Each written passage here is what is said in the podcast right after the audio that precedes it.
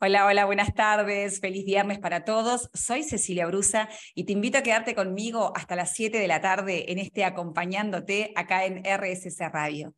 Estoy muy feliz de compartir un viernes más con cada uno de ustedes.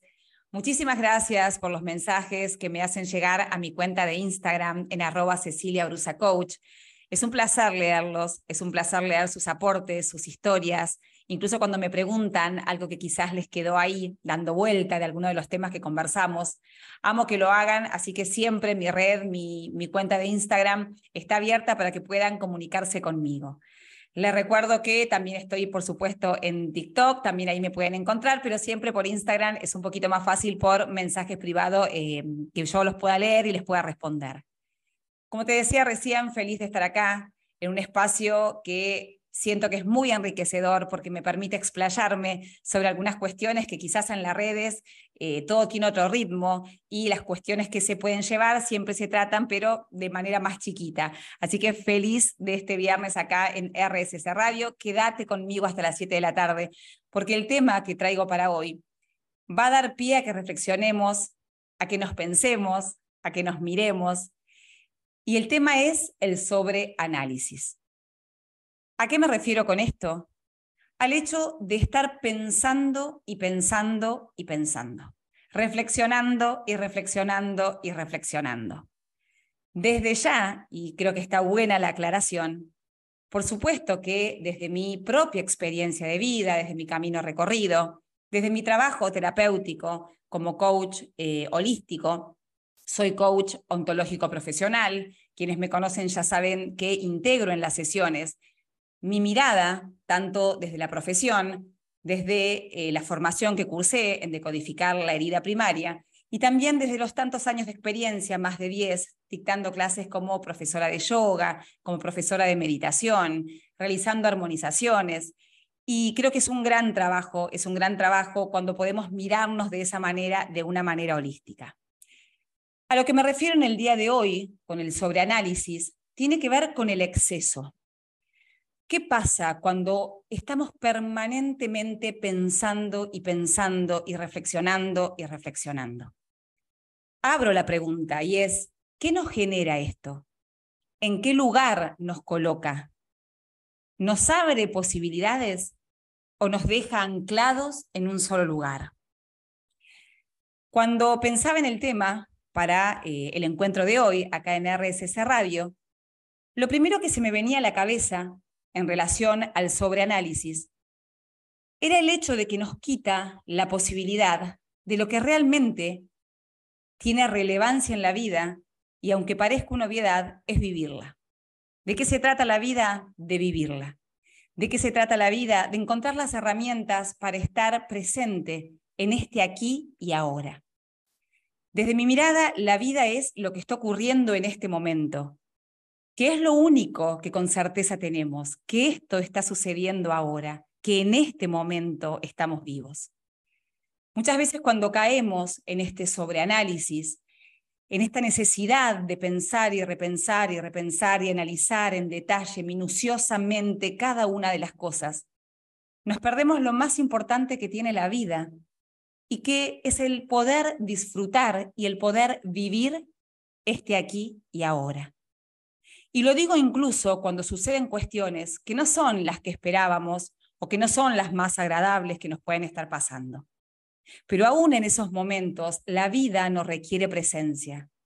Requiere que estemos anclados en este aquí y ahora para poder decidir, para poder mirar la situación, para poder muchas veces poner un límite, para poder decir basta, para poder reflexionar sobre eso que está ocurriendo y tomar la mejor decisión.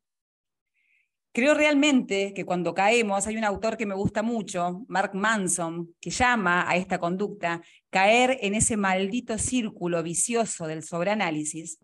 Entonces creo que cuando caemos, sin darnos cuenta, por supuesto, pero cuando empezamos en esa rueda y no podemos parar y caemos en este maldito círculo vicioso del sobreanálisis, nos perdemos lo más importante de la vida, que es vivir lo que se nos presenta en el momento, disfrutar o resolver lo que tengamos que resolver en el momento.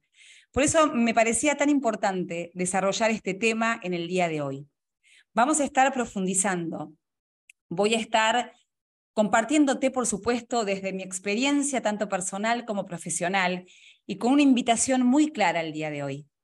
A que más allá de todo aquello que podamos reflexionar, lo cual está muy bueno, lo vuelvo a aclarar, de que realmente es importante y que hay momentos en la vida en los cuales necesitamos parar de pensar.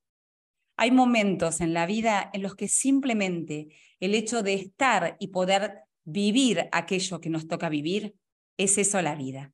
Quédate conmigo en la tarde de RSC Radio, que en un ratito seguimos conversando. Y seguimos en la tarde de RSC Radio y estamos conversando sobre el sobreanálisis sobre este hecho de estar permanentemente pensando y pensando y pensando, analizando y analizando y analizando una y otra vez las situaciones. Tiene que ver también desde mi mirada con el hecho de estar siempre y de manera permanente en diferentes procesos de autoconocimiento. Vuelvo a decir, como lo dije en el bloque anterior, me dedico a esto, es mi profesión, la cual amo y abrazo y eternamente agradecida a quienes me permiten acompañarlos en sus procesos. Me estoy refiriendo en este caso al exceso, al exceso de, ya sea el exceso de pensamientos permanentes, recurrentes, análisis continuo sobre las situaciones, como también al hecho de estar de manera permanente en diferentes procesos. Y esto lo tomo de simplemente el hecho de escuchar a diferentes personas, al hecho de tomar las experiencias que me acercan y reflexionar sobre qué nos pasa cuando estamos todo el tiempo buscando. Y a mí se me abre la pregunta y te la comparto. ¿Qué es eso que buscamos incansablemente? ¿Qué es eso que nos lleva a iniciar un proceso de autoconocimiento y sin haberlo terminado ya estamos empezando al otro y ya estamos buscando qué hacer y después de ese el otro y etcétera, etcétera. ¿Qué es eso que buscamos? ¿Buscamos realmente el conocernos? ¿Buscamos realmente el encontrarnos con nosotros mismos para poder tener la posibilidad de gestionar mejor lo que nos pasa, de proyectarnos mejor hacia la vida, de sanar aquellas cuestiones que tengamos que sanar? O a veces esa búsqueda tiene que ver con cuestiones que subyacen un poco por detrás. Por supuesto que los motivos de este permanente sobreanálisis pueden ser variados, pueden ser diferentes factores. Puede ser entre ellos, por ejemplo, el miedo a que las cosas no salgan como queremos. Entonces el hecho de estar permanentemente pensando nos aleja de que eso que queremos que suceda sea real. Y un poco, y de manera inconsciente, nos escudamos en eso. Y a nosotros mismos nos contamos la historia de que nos estamos ocupando, lo cual, vuelvo a rescatar, es real, porque el hecho de pensar sobre las situaciones, de conocernos, de analizarnos, también, por supuesto, es ocuparse de la situación. Paso enorme y seguramente el primer paso. Pero hay un momento que aquello que queremos tenemos que poder trasladarlo a la acción. Aquello que deseamos hacer, tenemos que poder intentar hacerlo, tenemos que poder hacerlo. Entonces, ¿qué pasa cuando nos quedamos y nos contamos a nosotros mismos que este hecho de pensar y pensar es porque estamos tratando de encontrar la mejor manera, tratando de que las cosas salgan de la mejor manera posible? Por momentos tengo la sensación de que esconde por detrás el miedo a que las cosas no salgan como de verdad queremos, que las cosas sean como son y que frente a eso tengamos que tomar decisiones, tengamos que acomodarnos a eso que la vida en ese momento nos está proponiendo. Me acuerdo hace muchos años, estaba haciendo en ese momento psicoanálisis, eh, tuve una gran terapeuta durante muchos años y me acuerdo sobre una situación, y en ese momento tenía que ver con una situación de pareja, en la cual pensaba y repensaba y pensaba otra vez y charlaba otra vez. Frente a una situación, a una decisión que quería tomar, le llevé como cinco opciones por lo menos. No me acuerdo cuántas, capaz eran menos, pero capaz eran muchas más. Y después de hacer un relato enorme de todo mi análisis de la situación y todas las posibles soluciones o los posibles caminos que había para resolver, en un momento le pregunté a quien era mi psicóloga, bueno, de todo esto, vengo a que me orientes, decime qué es lo mejor o qué es lo que más tiene que ver conmigo. A lo que me respondió de manera muy sabia, más allá de su profesión, y me dijo, creo que lo mejor que podés hacer en este momento, Cecilia, es dejar de pensar, dejar de analizar. El impacto en mí fue grande porque estaba acostada en un diván haciendo psicoanálisis, pero pude entender la profundidad de lo que ella me estaba compartiendo y la invitación que me estaba haciendo a vivir la vida, a permitirme decidir en el momento que las cuestiones ocurrieran, a trabajar en mí la confianza, para caminar la vida de una mejor manera. Y quizás de lo que tenía que ocuparme no era de analizar y analizar, sino quizás de trabajar en mí, por ejemplo, en ese momento, qué pasaba con mi autoestima, qué pasaba con mi confianza, para poder caminar un poco más segura, para poder caminar con mayor confianza en mí misma. Y saber que más allá de lo que ocurriera, que más allá de, de lo que pasara y las situaciones que tuviera que atravesar, el poder confiar en que iba a poder tomar, no sé si la mejor decisión, sino la decisión que yo creyera adecuada en ese momento de acuerdo a lo que estuviera pasando. Y eso fue para mí una gran lección en la vida y la asocio mucho a este sobreanálisis eh, cuando sucede o a quien le esté sucediendo en este momento. Que a veces la invitación es a dejar de pensar, es a parar justamente nuestra cabeza, es a confiar en nosotros, es a confiar en nuestra intuición. Es regalarnos en todo caso espacios de silencio. Y no olvidarnos que la vida es lo que ocurre mientras estamos pensando además. Que si bien pensar, como lo digo siempre, está buenísimo, es parte de mi profesión, lo abrazo y lo amo. Pero ¿qué pasa cuando estamos todo el tiempo pensando? Un poco las cosas se nos, nos pasan de largo tenemos la mirada y la atención tan puesta en pensar que quizás se nos pasa de largo aquello que verdaderamente está ocurriendo frente a nosotros. Me parece que es una hermosa invitación la que me hizo mi psicóloga en aquellos años y hoy te la comparto. Quédate conmigo en la tarde de SSRC Radio. Hoy estoy trabadísima con el nombre del programa. Y en un ratito seguimos conversando. Seguimos disfrutando de la tarde de acompañándote acá en RSC Radio. Ahora sí me salió bien, lo pronuncié como corresponde. Bueno, puede ser que sea, viernes. Los viernes por ahí el cansancio hace que, bueno, que la lengua se me trabe un poco más de lo habitual. Pero acá seguimos en la tarde y estamos conversando sobre el sobreanálisis. Hace un ratito te compartía uno de los aspectos que desde mi mirada puede que se escondan detrás de esta necesidad de pensar y pensar, analizar y analizar, reflexionar y reflexionar, hacer continuamente procesos de autoconocimiento. Te compartía recién que quizás uno de esos factores puede ser el miedo. El miedo a que las cosas no salgan como queremos, a una fantasía que nos arma nuestra cabeza de que quizás si analizamos las cosas un poco más, que si trabajamos en nosotros todavía un poco más, llega un momento que ante esa evolución, esa iluminación, las cosas resulten tal cual queremos que sucedan. Y la realidad es que no funciona así.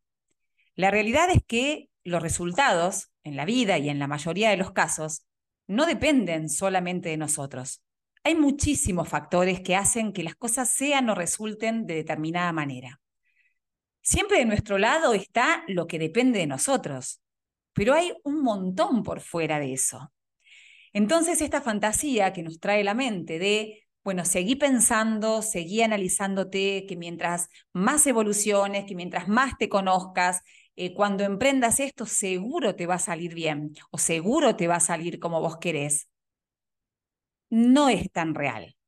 La verdad es que no en todos los casos y aún preparándonos para eso y aún em, gestionando las cuestiones como eh, como corresponden o de la mejor manera posible, muchas veces los resultados no son los que esperamos.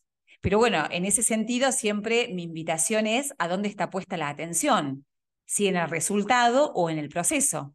Si estamos solamente enamorados del resultado de la foto final, de eso que queremos conseguir, o si estamos dispuestos a atravesar un proceso en el cual no sabemos cómo van a resultar las cosas, pero que si resultan como queremos, va a estar buenísimo. Y si no resulta como queremos, vamos seguramente a haber aprendido mucho, vamos a haber vivido aquello que vivimos y eso no lo quita nadie.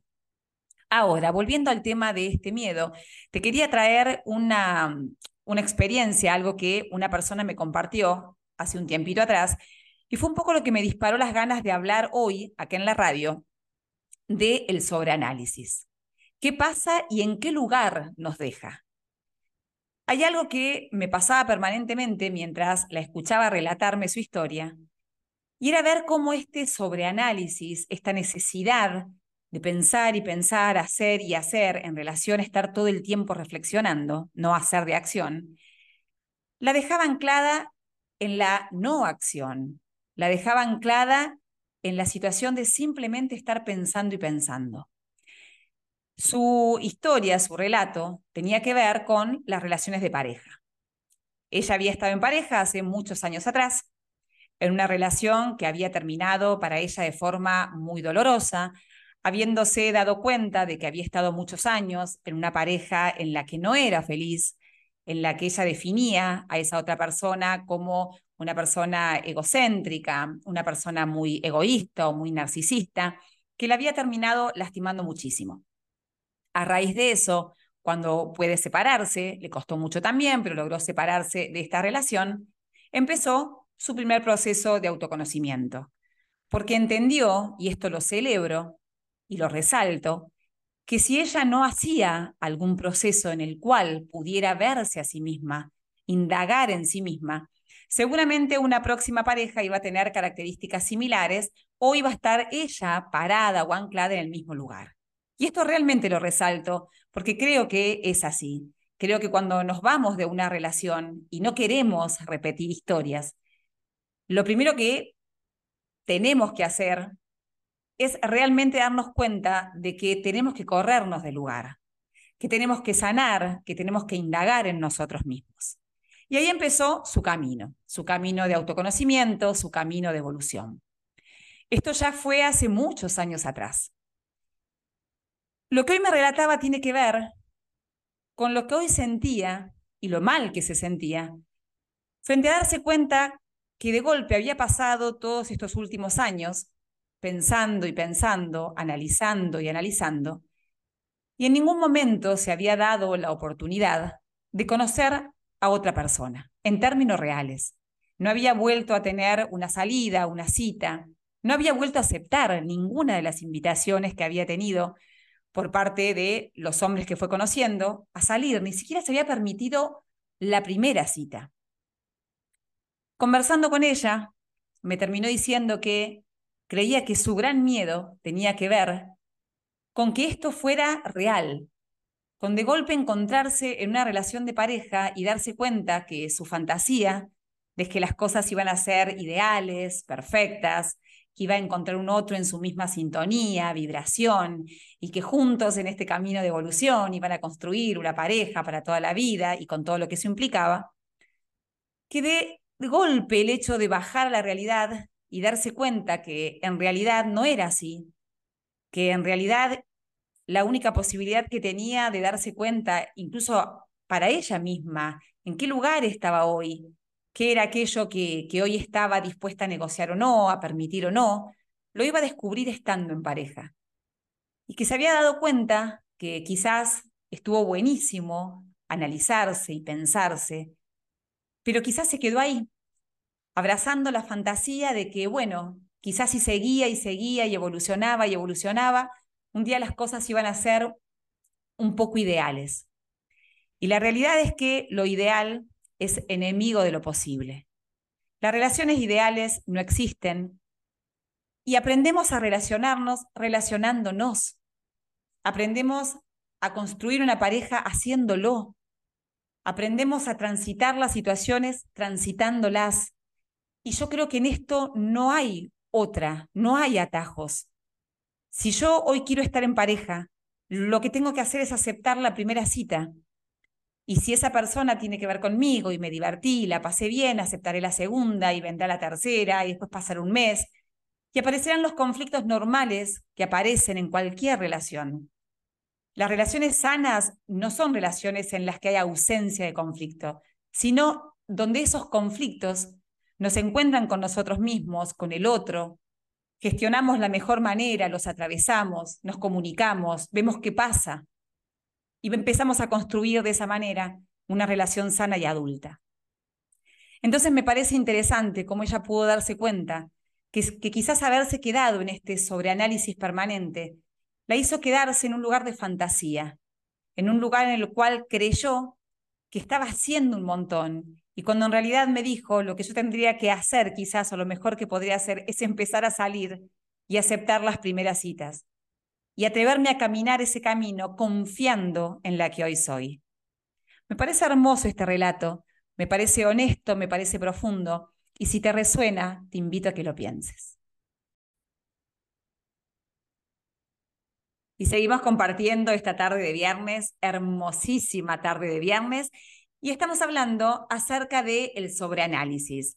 Recién te compartía una experiencia de alguien que me contó su historia, que tenía que ver con esto, con esto de sentir que durante tantos años se quedó simplemente en el análisis, en el pensar y pensar, reflexionar y reflexionar, hacer un tipo de terapia, hacer la otra, indagar en ella, lo cual rescato y estuvo buenísimo y está buenísimo en nuestros procesos de la vida, en nuestro camino de la vida, pero que llegó un momento que se dio cuenta de que quizás todo ese sobreanálisis que había hecho la había colocado en un lugar de inacción.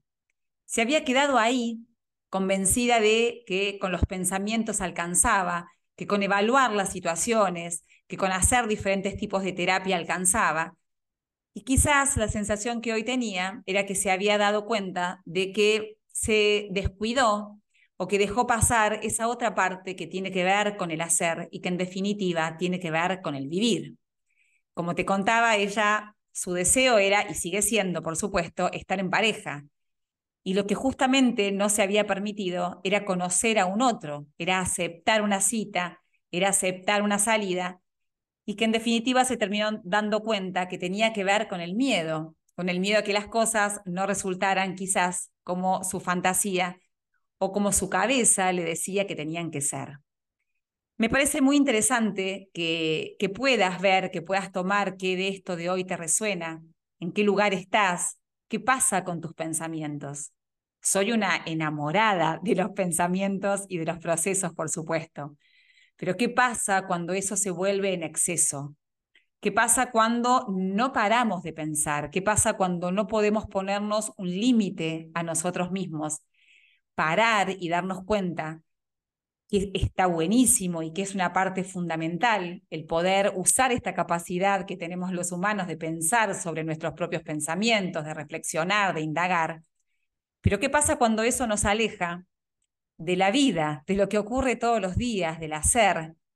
¿Qué pasa cuando en realidad lo que estamos escondiendo es el miedo por detrás? Este miedo a que las cosas no sean como queremos que sean.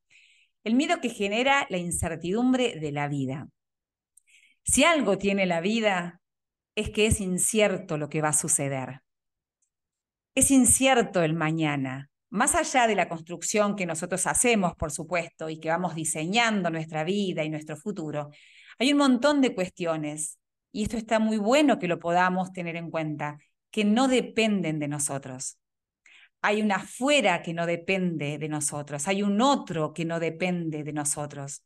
Hay decisiones de acuerdo, por supuesto, a la creencia de cada uno, algunos creerán que es el universo, en mi caso creo que es Dios. Quizás hay cuestiones que están o no en el camino, pero que no dependen de nosotros.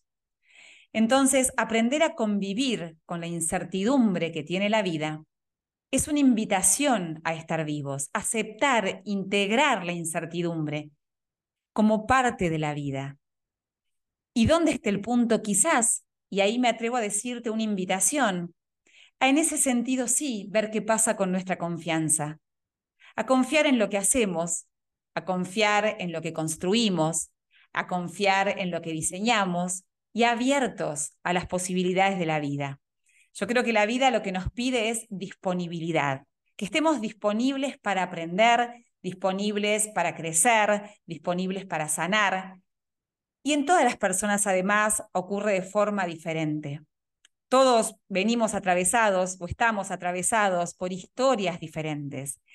Y si algo me parece realmente a destacar es el respeto hacia nuestros propios tiempos, respetar nuestros procesos, respetar lo que nos sucede, darnos los espacios necesarios y empezar a registrar esto, ¿no? Cuando nos demos cuenta que estamos pensando y pensando y pensando, la cantidad de energía que eso nos lleva y que y que encima, perdón, de la cantidad de energía que nos lleva, nos deja anclados en un lugar de no acción. Y la invitación en la vida es a movernos, a surfear la vida con las olas que la vida nos presente, aceptar ese movimiento inevitable que tiene la vida, que pasa y pasa y se mueve y que está en constante movimiento. Poder formar parte de ese movimiento, poder seguir el ritmo de la vida. Entonces, la invitación de hoy, el motivo fundamental por el que elegí este tema, es porque creo que la vida pasa muy rápido, porque creo que la vida es aquí y ahora, porque creo que es hermoso conocernos, porque creo que es hermoso sanar y dedicarnos tiempos. Y creo que es hermoso también poder hacer, animarnos y darnos cuenta que las cosas las aprendemos mientras las estamos haciendo. Dejar de tenerle tanto miedo a ese, a ese resultado, a eso que nos inculcaron que es fracaso. Y esa palabra yo no la uso porque no me gusta, porque me parece que tiene una connotación un poco negativa. No me gusta hablar de fracaso, sino de que las cosas no salen como quizás planeamos o queríamos que salieran. Y animarnos, animarnos a hacer, animarnos a, una vez que evaluamos, por supuesto, una vez que sentimos que le dimos espacio y tiempo a nuestro ser, animarnos a hacer, animarnos a vivir, animarnos a salir esa primera cita, animarnos a emprender eso que tanto deseamos, animarnos a lo que sea que a cada uno esté atravesando en este momento. Animarnos y darnos cuenta que en la acción aprendemos, en la acción crecemos, en la acción descubrimos talentos que quizás estaban ocultos y que no teníamos idea que estaban en nosotros. Entonces, la invitación de hoy, aquí y ahora, estemos presentes, disponibles para poder seguir a la vida en el ritmo que ella nos propone. Y vamos llegando al final de este programa, de este acompañándote en esta tarde de viernes, en la cual estuvimos conversando acerca del sobreanálisis, de estos pensamientos y pensamientos y pensamientos y de todo lo que nos sucede a partir de eso, de todo lo que se nos pasa, de aquello que, que se nos pasa que en definitiva es la vida.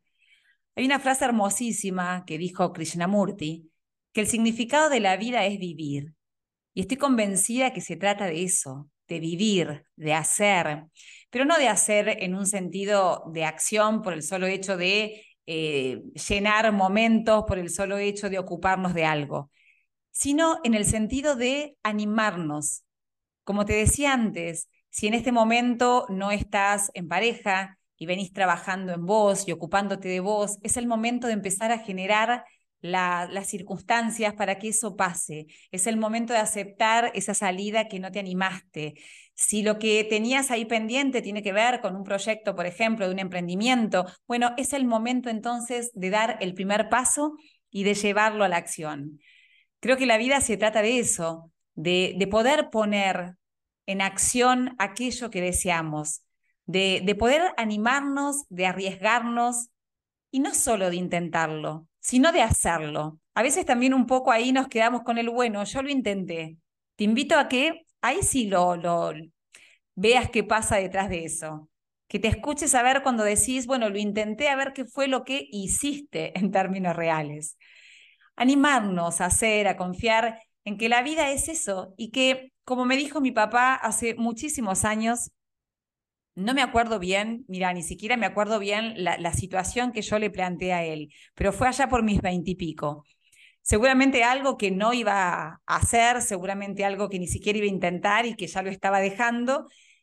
Y en el momento que se lo comenté me dijo, pero ¿por qué no lo vas a hacer? ¿A qué le tenés miedo? Y seguramente yo empecé a dar mis argumentos. Pero sí recuerdo lo que a mí me impactó, lo que él me dijo. Me dijo, pero no entiendo, igualmente sigo sin entender por qué no lo vas a hacer, si el tiempo y la vida pasan igual, lo hagas o no lo hagas. Estábamos en la calle y me dijo, sentate en ese cordón de la vereda y la vida pasa de la misma forma que si usas ese tiempo para animarte a hacer eso que tanto querés. Entonces, esta es la conciencia que hoy te quiero transmitir, que hoy te quiero compartir y que por supuesto vos puedas tomar lo que te resuene y lo que tenga que ver con vos pero que la vida pasa, que el tiempo pasa y que la invitación, y como te decía recién, esa frase hermosa de Krishnamurti, el significado de la vida es vivir. Parte de la vida, por supuesto, es este camino de introspección, es este camino de autoconocimiento, es este camino de sanación, de llevar la mirada hacia adentro, de regalarnos esos momentos de silencio, de poder escucharnos, y ahí hago una diferencia con el pensamiento y el sobreanálisis. Una cosa es pensar, pensar, pensar, pensar que estamos pasando todo por la razón, estamos analizando y sobreanalizando. Y otra cosa es regalarnos espacios de silencio. Otra cosa es en el momento que cada uno pueda. Cortamos un ratito mientras estamos trabajando, mientras nos estamos bañando, cuando nos estamos yendo a dormir o en la clase de yoga si vamos, a donde cada uno pueda. Pero otra cosa es regalarnos espacios de silencio, donde, como decía una gran maestra de yoga que tuve hace muchos años, solamente en el silencio se despierta la intuición. Que la intuición duerme y descansa en nuestro corazón y que siempre va a guiarnos, que siempre va a llevarnos por el mejor camino en relación a nuestra vida. Entonces, eso sí, regálate, regálate esos momentos de silencio, confía en vos, en esa voz que se despierta y te dice, mira, me parece que es por acá, o vamos juntos caminando por acá. Y después aceptar que el conflicto es parte de la vida, que los problemas son parte de la vida. Y que tener una vida hermosa, una vida feliz, no significa que no haya problemas. Significa qué hacemos frente a eso que nos pasa. ¿Qué decisiones tomamos? ¿Cómo los gestionamos? Y el aprendizaje que vamos teniendo. Muchas veces eh, no es necesario estar atravesando un proceso de autoconocimiento, otro proceso y otro proceso. A veces simplemente en esos momentos que, que no estamos haciendo un proceso consciente, pero que estamos viviendo, que estamos permeables a ese aprendizaje de la vida y que estamos atravesando la vida con amor, con resiliencia, que estamos dejando que crezca en nosotros esa sabiduría, que es ese caminar la vida, ese ir aprendiendo. Se trata de eso, por eso mi invitación hoy es aquí y ahora. Regálate espacios de silencio, detectá si no se te va un poco la mano con la cantidad de reflexión o pensamientos. Lleva la mirada hacia adentro, deja que despierte tu intuición. Por supuesto, registra de vez en cuando qué pasa con tu confianza. Si sentís que ahí está un poquito la cosa floja y empieza a trabajarla, empieza a ocuparte y después hace. Salí a la vida, salí con tus amigos, salí, animate, hacelo. Y la vida es eso, vivirla, subirte a la ola, como te dije antes, y en el mejor de los sentidos, no a la euforia de la vida, no, no a la euforia, sino a la vida, la vida que se mueve, acompañar ese movimiento con la disponibilidad y el corazón abiertos. Te deseo un hermosísimo fin de semana. Nos encontramos, si Dios quiere, el próximo viernes a las 6 de la tarde en RSC Radio, en este Acompañándote. Chau, chau. Soy Cecilia Brusa. Nos encontramos.